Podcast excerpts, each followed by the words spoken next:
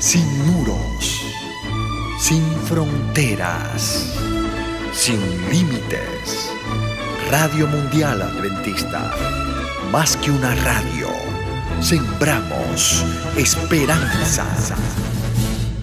Salmo 81 El Salmo 81 es un himno festivo, tal vez compuesto para ser cantado en una de las grandes fiestas hebreas probablemente en la Pascua o en la fiesta de los tabernáculos. Comienza con una gozosa invitación a participar en el culto del festival, eso en los versículos 1 al 5. Después, mediante el repaso de la relación de Dios con Israel en lo pasado, se presenta el significado del festival. Se amonesta al pueblo y se lo insta a andar en los caminos de Dios. Versos 6 al 16. En la primera parte habla el salmista.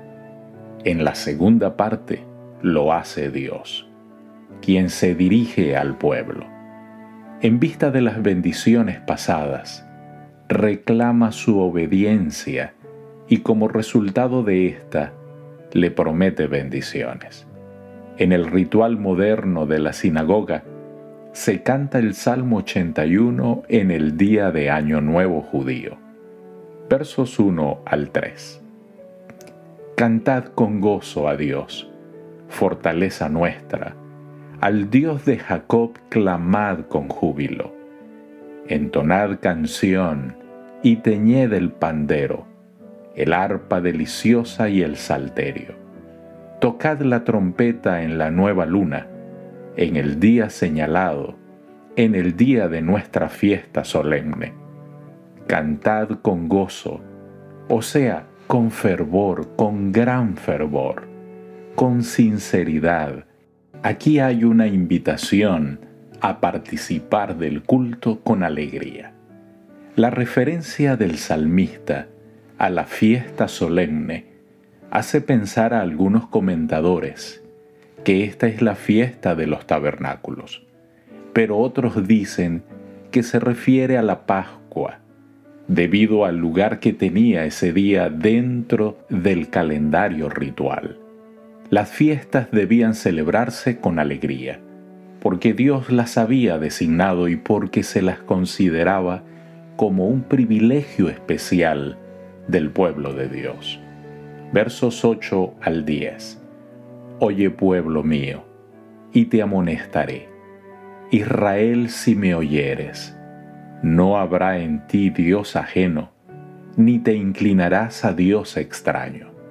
Yo soy Jehová tu Dios, porque te hice subir de la tierra de Egipto.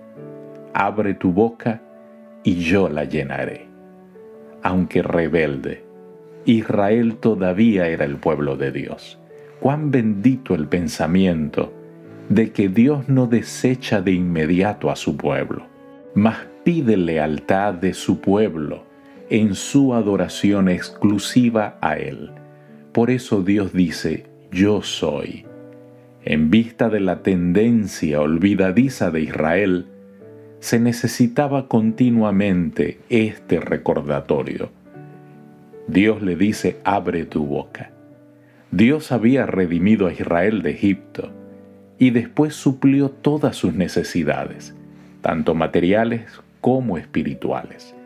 Los dones de Dios son siempre abundantes. Verso 12 al 14.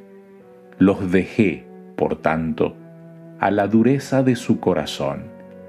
Caminaron en sus propios consejos Oh, si me hubiera oído mi pueblo, si en mis caminos hubiera andado Israel, en un momento habría yo derribado a sus enemigos y vuelto mi mano contra sus adversarios. El Espíritu de Dios no contiende para siempre con los hombres. Así lo dijo en Génesis capítulo 6, el verso 3, en ocasión del diluvio. Cuando la gente persiste en la rebelión y en la dureza de su corazón, Dios permite que siga su camino y que sufra el resultado de su elección. El gobierno de Dios se basa en libre albedrío, pues Él no fuerza la voluntad de los individuos. Advierte sí que la desobediencia lleva a la ruina, pero a nadie impide que escoja lo contrario. Si me hubiera oído mi pueblo, Dios deja de dirigirse a Israel del pasado para hablar al Israel del presente.